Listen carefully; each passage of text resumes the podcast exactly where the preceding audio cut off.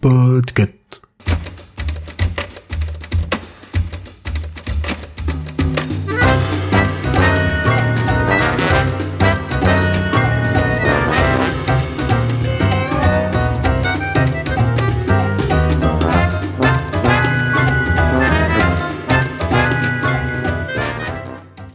Salut mes petits historiens, ici Corée et aujourd'hui je vais vous parler du livre Des Martiens au Sahara, livre écrit par Jean-Loïc Lequelec et paru aux éditions des Tours cette année.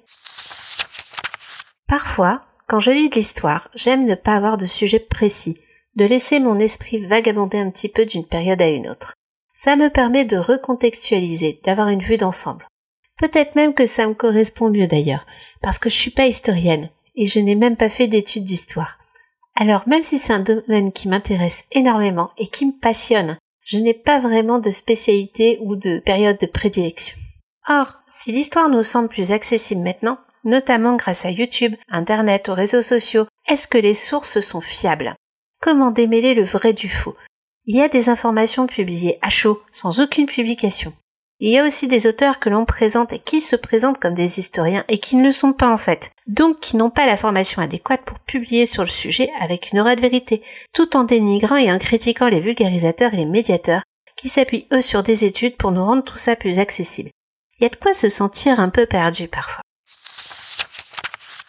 Et puis des fois, je reçois des photos de livres comme Des Martiens au Sahara. Et rien que le titre m'interpelle. L'auteur Jean-Loïc Lequelec, directeur de recherche émérite au CNRS.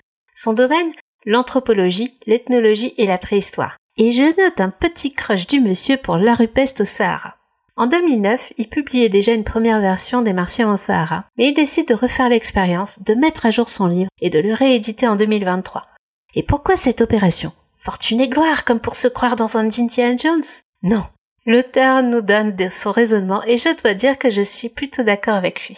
Avec notre époque actuelle et une plus grande rapidité de diffusion de la formation, ce n'est pas qu'il n'est plus difficile de se renseigner, c'est qu'on nous matraque tellement de fausses informations que le cerveau le plus averti soit-il, eh bien va finir par retenir une connerie. Il suffit de voir le nombre de fake news relayées sur les réseaux sociaux et par qui pour comprendre ce qu'il veut dire. Alors se prendre quelques heures de lecture pour recadrer un petit peu les cellules grises, ça fait du bien. Je vous vois venir cependant. Un livre entier de debunk, c'est vraiment faire trop confiance à un inconnu, et clairement ça risque d'être ennuyeux comme la pluie. Jean-Loïc Lequelec va prendre quelques fausses informations archéologiques et il va voir sur quoi elles se justifient. On aura des martiens au Sahara, le crâne de cristal dans Indiana Jones, l'origine du mormonisme, est-ce que les hommes ont vécu avec des dinosaures, etc., etc. Je vais vous dire un secret. Il arrive qu'en histoire, on se plante. Parce qu'il suffit de trouver une nouvelle source, de faire une nouvelle découverte, pour parfois remettre pas mal de choses en question. Et je ne parle pas non plus des dégâts qu'a causé le 19e siècle en matière d'interprétation et de pillage archéologique. Le fait que l'on change d'interprétation, que l'on se recontextualise souvent en histoire n'est pas un problème du tout. Mais puisque les bases peuvent changer, il faut qu'elles soient solides. Or, dans les théories présentées, il y a un manque flagrant de rigueur quant à la méthode ou les recherches. L'auteur nous montre qu'on peut faire des théories sur la base d'éléments historiques, mais il ne faut pas faire correspondre des fouilles à tout prix à ses propres théories. Et je fais un grand coucou aux amateurs de fouilles dans Jura. Alors pour chaque théorie ici, il reprend les faits, il reprend les sources, et il nous explique pourquoi c'est faux. Et surtout, il nous montre que le fait que ces affirmations soient constamment répétées et jamais démenties, eh bien, elles commencent à être crues, malheureusement, et surtout, elles sont diffusées comme étant vraies. De ce débunkage, on a un auteur qui fait appel à notre bon sens et qui est très pédagogue. Les Martiens au Sahara est accessible pour tous. Je ne vous dis pas de le lire d'une traite, mais allez picorer un chapitre ou deux de temps en temps. Vous vous amuserez peut-être à rechercher ces fameuses théories, ou voir justement ce qui est vrai ou faux. Petit bonus, l'auteur est très drôle. On sent qu'il a tenté de garder son sérieux jusqu'au bout, mais parfois, eh bien, vu ce qu'il voit, il craque. Et j'avoue que j'ai eu des éclats de rire, que je pensais pas un jour faire en lisant du tout. Enfin si, en vrai, je, rigole souvent en lisant de l'historique. Alors n'oubliez pas, si l'histoire est vivante et qu'elle évolue constamment, elle peut aussi et surtout être fun.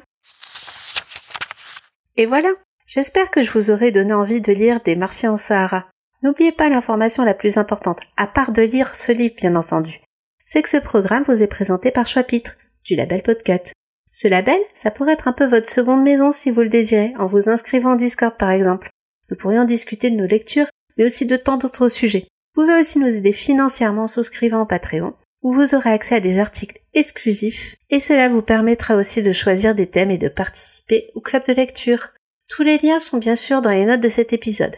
Et si vous souhaitez nous aider sans pour autant vous investir autant, vous pouvez toujours noter notre podcast, partager, commenter sur les réseaux, ce qui augmentera notre visibilité. Vous pouvez enfin découvrir et faire découvrir les autres podcasts du label. Les miens en ce moment sont le roi Steven, Watchlist, Dr. Watt et bien entendu Choix Pitre. Des bisous tout le monde et à très bientôt